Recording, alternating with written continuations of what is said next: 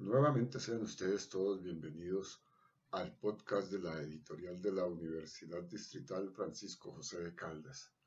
Estamos leyendo el libro Mujeres en Voz Alta, una compilación de Ruth Vargas Rincón, que contiene diversos documentos, diversos textos de varias mujeres que se han distinguido por su lucha en la reivindicación de los derechos sociales.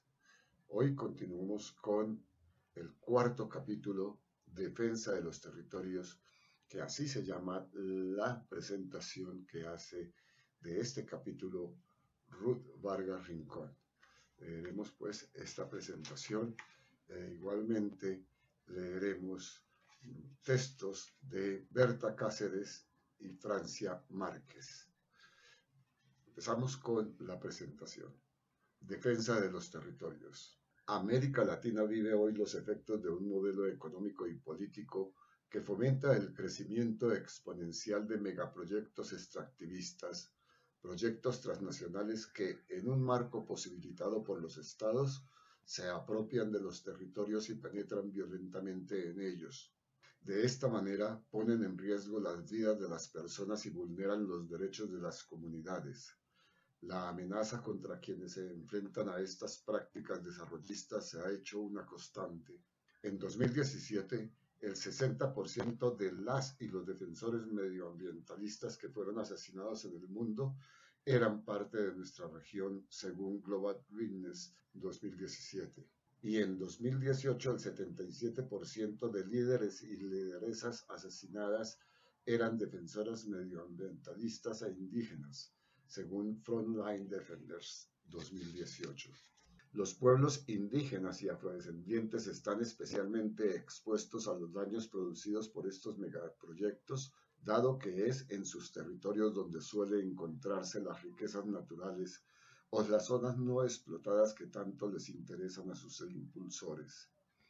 Los sectores donde más ataques se producen a quienes defienden los territorios son la agroindustria, la minería y las industrias extractivas y madereras, y en su mayoría son perpetrados por organizaciones criminales, ejército, policía y agrupaciones paramilitares. En estos contextos de inseguridad, en los que además persiste la impunidad, la corrupción y la criminalización de líderes y lideresas, las mujeres que defienden el territorio viven violencias específicas que se articulan con las que históricamente han experimentado en razón del género, dado que sus cuerpos se transforman en otro territorio de explotación que es cosificado y apropiado para que sirva al capital.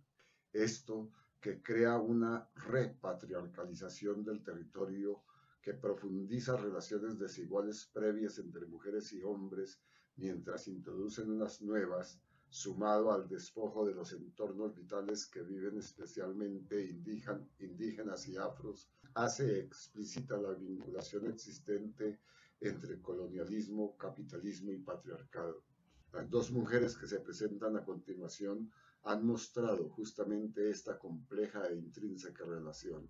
Berta Cáceres Flores, la primera de ellas, hija de Austria Berta Flores, una mujer también comprometida con los derechos y la justicia, Creció en la violencia que azotó a su país en la década de los 80 y vivió en primera persona la represión que en los últimos años, quizás desde siempre, ha resistido su pueblo. Su espíritu de lucha la impulsó a cofundar en 1993 el Consejo Cívico de Organizaciones Populares e Indígenas de Honduras, COPIN, en un contexto de movilización social que se puede recordar a través de sus palabras. Por un lado, en Centroamérica, después de la dispersión que se da producto del fin de los conflictos armados y la firma de los acuerdos de paz, se favorece el resurgimiento de nuevos movimientos sociales y particularmente indígenas. Digo resurgen porque siempre estuvimos ahí. También se da la campaña de conmemoración de los 500 años de resistencia indígena y negra, mestiza y popular que también abonan a fortalecer ese resurgimiento el otorgamiento del Premio Nobel de la Paz a una mujer indígena, Rigoberta Menchú, y posteriormente, en el año 1994, el surgimiento del Ejército Zapatista de Liberación Nacional son cosas que están en la coyuntura cuando resurge con más fuerza el movimiento indígena y negro de Honduras. Y ahí es donde COPIN y otras organizaciones hacemos una articulación y desarrollamos las primeras acciones en 1993 y después las grandes movilizaciones en el 94. Entonces, cuando nosotros elevamos nuestro nivel de lucha y de capacidad para echar atrás megaproyectos como el de la represa hidroeléctrica El Tigre, un proyecto enorme, binacional, además de frenar más de 30 industrias explotadoras de madera de esta zona de Occidente que impactaron al pueblo, surge la reacción agresiva de los grandes poderes internacionales contra el COPIN. Años después los enfrentamientos se recrudecieron debido a la implementación masiva de políticas favorables al desarrollo de megaproyectos extractivos que fue impulsada por el gobierno de facto posterior al golpe de Estado dado al presidente Manuel Zelaya en 2009. Por ejemplo, se aprobó la Ley General de Aguas que facilitaba el otorgamiento de concesiones sobre los recursos hídricos y se derogaron los decretos que prohibían el desarrollo de proyectos hidroeléctricos en áreas protegidas. En este escenario, cerca del 30% de la tierra del país llegó a ser concedida por el gobierno para el desarrollo de proyectos de extracción minera, mientras los ríos se privatizaban para construir las represas que eran necesarias para sostener energéticamente esos proyectos extractivos, entre ellas las represas del proyecto hidroeléctrico Agua Zarca, que se empezó a construir en el río Hualcarque, en territorio del pueblo Lenca, donde se llegó a planear la construcción de 17 represas. La historia de lucha y represión desencadenada por este proyecto, impulsado por la empresa de desarrollos energéticos DESA y Sinohidro, una empresa estatal china, ha sido larga y compleja porque desde el inicio la penetración en el territorio fue violenta. Nunca hubo consulta previa e informada al pueblo lenca, lo que incumple tratados internacionales firmados por Honduras como el Convenio 169 de la Convención Internacional del Trabajo, ni tampoco se respetó el carácter sagrado y vital que el río Hualcarque tiene para este pueblo, lo cual es una violación de sus derechos humanos fundamentales. Berta, en compañía del COPIN, se enfrentó valientemente a las autoridades y a las empresas responsables del megaproyecto, llamando la atención global frente a los riesgos que amenazaban su propia vida y la de su comunidad. De este modo, logró el apoyo de diferentes organismos de derechos internacionales que reiteradamente denunciaron el peligro que corría Berta. Ella luchó sin rendirse hasta que fue asesinada mientras estaba en su casa en La Esperanza, en la comunidad de Río Blanco donde nació. Finalmente, en 2018, dos años después de que el mundo perdiera a Berta, el proyecto hidroeléctrico de Agua Zanca fue oficialmente clausurado una importante victoria en una enorme batalla. El proyecto transnacionalización es cada vez más agresivo contra los pueblos indígenas, negros y contra quienes luchamos para defender esos derechos territoriales, culturales, espirituales, económicos y políticos. Esto sabemos que no se va a detener mientras nosotros no cambiemos toda la situación profunda de injusticia. Los poderes oligárquicos saben eso, por eso es difícil separar el contexto. Vemos que se violan los derechos humanos de manera particular con toda esta lucha moral que se libra por la defensa de la vida, por los bienes de la naturaleza como el agua, los bosques, los territorios, la cultura, en contra de la explotación minera, en contra de la privatización. Es allí donde la gente, tal vez no por elección, sino por necesidad, tiene que optar por desarrollar un trabajo de defensores y defensoras de derechos humanos que está también vinculado a su lucha política y social. Entonces son luchadoras y luchadores también. Yo creo que el nivel de vulnerabilidad es grandísimo, cada vez más a partir también de que el proyecto de nación se acompaña del proyecto de militarización y represión y es por lo que nosotros no podemos dejar de vincular todo un proyecto de dominación económica con el proyecto hegemónico que se impone en el continente. Una de esas luchadoras de las que habla Berta es Francia Márquez, defensora de un territorio habitado por comunidades afrodescendientes que tradicionalmente han vivido de la agricultura y la minería a pequeña escala y que han sido muy lastimados por las violencias del conflicto armado y el extractivismo. Activista desde los 13 años, Francia ha impulsado diversas acciones que reafirman el respeto del territorio, la lucha colectiva y el reconocimiento de su identidad como mujer afrodescendiente. Entre ellas está la Marcha de los Turbantes realizada en 1994 por mujeres que pertenecen al Consejo Comunitario La Toma, que caminaron desde el Cauca en el sur de Colombia hacia Bogotá en una movilización por el cuidado de la vida y el territorio ancestral que fue acompañada por la Guardia Cimarrona.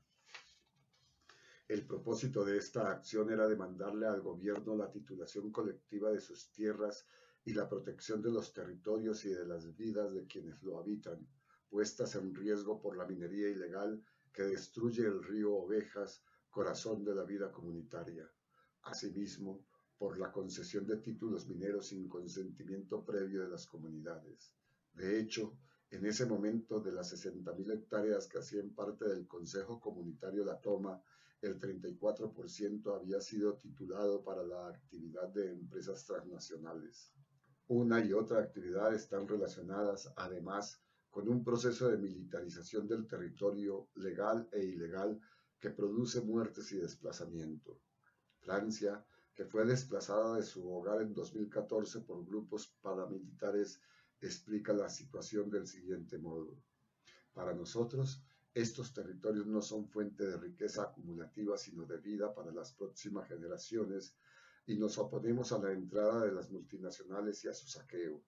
Por eso nos matan. En Colombia no están matando a la gente porque sí, sino porque defienden los derechos humanos y dentro de estos los colectivos, a la alimentación, a un ambiente sano, al agua, a vivir tranquilos, matan o desplazan a la gente porque se enfrenta a un modelo económico de muerte, la minería, por ejemplo, que si uno mira es el mismo modelo económico histórico, punto. A mí me han declarado objetivo militar por oponerme a la entrada de multinacionales en mi territorio. Nosotros hemos estado allí desde 1636, cuando llevaron a nuestros ancestros de África y ahora que hemos hecho comunidad y establecido relaciones en el lugar, somos un obstáculo para el desarrollo. Europa y el mundo tienen que replantearse su forma de vida. La gente tiene que dejar de consumir tanto y saber que sus privilegios son a costa del sufrimiento de muchos pueblos como el nuestro. Con esta mirada clara, gracias a su amplia experiencia en la defensa del territorio y en su condición de víctima de desplazamiento forzado, Francia participó en 2014 en la quinta delegación de víctimas que se reunió en Cuba con el gobierno colombiano y las Fuerzas Armadas Revolucionarias de Colombia FARC durante los diálogos de paz. En esta posición lideró la visibilización del impacto del conflicto armado en las comunidades campesinas, afro e indígenas e hizo parte de la construcción del capítulo étnico del acuerdo de paz. Además, en 2018 fue candidata al Congreso de la República, específicamente a la Cámara de Comunidades Afrodescendientes. Actualmente hace parte del Consejo Nacional de Paz y Convivencia, que es responsable del seguimiento al cumplimiento del acuerdo de paz. Sobre este camino transitado por la sociedad colombiana, Francia opina, la paz no ha llegado a los territorios donde había violencia. Hay que tener muy claro que los acuerdos de La Habana se firman para la dejación del conflicto armado como un paso muy importante para la paz, pero que no son la paz en sí. La paz implica transformaciones sociales, cerrar las brechas de inequidad y desigualdad, acabar con el racismo estructural. Implica terminar con ese modelo de muerte que hizo que personas se levantaran en armas, si no se acaba con las razones por las cuales se generó el conflicto armado, difícilmente vamos a lograr un proceso de paz. El recrudecimiento de la violencia en los territorios es muy preocupante porque sobre todo a nivel internacional se vende como que no, en Colombia ya se hizo un acuerdo de paz y ya todo está bien y la paz no es un papel. La paz son acciones de transformación de esas situaciones de violencia, de las situaciones que generaron la violencia, enfatizando las desigualdades y las injusticias estructurales que están en la base de las violencias que afectan a sus comunidades y territorios, Berta Cáceres y Francia Márquez se encuentran de nuevo, tal como lo hacen también en los dos discursos que se presentan a continuación, el primero pronunciado por Berta en 2015 y el segundo por Francia en 2018 en ellos nos llaman a comprender ese carácter profundo de sus resistencias y la necesaria coexistencia entre el cuidado de las vidas humanas y el cuidado de los territorios y sus recursos. De igual forma, nos recuerdan que tenemos una responsabilidad compartida en esta tarea y que debemos exigir garantías para que estas reivindicaciones no se transformen en una sentencia de muerte para quienes las abanderan. Berta Cáceres. Ceremonia de entrega del premio Goldman, San Francisco 2015. Buenas noches. Gracias a la familia Goldman. En nuestras cosmovisiones somos seres surgidos de la tierra, el agua y el maíz. De los ríos somos custodios ancestrales del pueblo lenca, resguardados además por los espíritus de las niñas que nos enseñan que dar la vida de múltiples formas por la defensa de los ríos es dar la vida para el bien de la humanidad y de este planeta. El COMPI, caminando con otros pueblos por su emancipación, ratifica el compromiso de seguir defendiendo el agua, los ríos y nuestros bienes comunes y de la naturaleza, así como nuestros derechos como pueblos. Despertemos, despertemos humanidad, ya no hay tiempo. Nuestras conciencias serán sacudidas por el hecho de estar solo contemplando la autodestrucción basada en la depredación capitalista, racista y patriarcal. El río que nos ha llamado, así como los demás que están seriamente amenazados en todo el mundo. Debemos acudir. La madre tierra militarizada, cercada, envenenada, donde se viola sistemáticamente derechos fundamentales, nos exige actuar. Construyamos entonces sociedades capaces de coexistir de manera justa, digna y por la vida. Juntémonos y sigamos con esperanza defendiendo y cuidando la sangre de la tierra y los espíritus. Dedico este premio a todas las rebeldías, a mi madre, al pueblo lenca, a Río Blanco, al Copín, a las y los mártires por la defensa de los bienes naturales. Muchas gracias. Francia Márquez. Ceremonia de entrega del Premio Goldman, San Francisco 2018. Soy una mujer afrodescendiente. Crecí en un territorio ancestral que data desde 1636. Desde pequeños nos enseñan el valor de la tierra.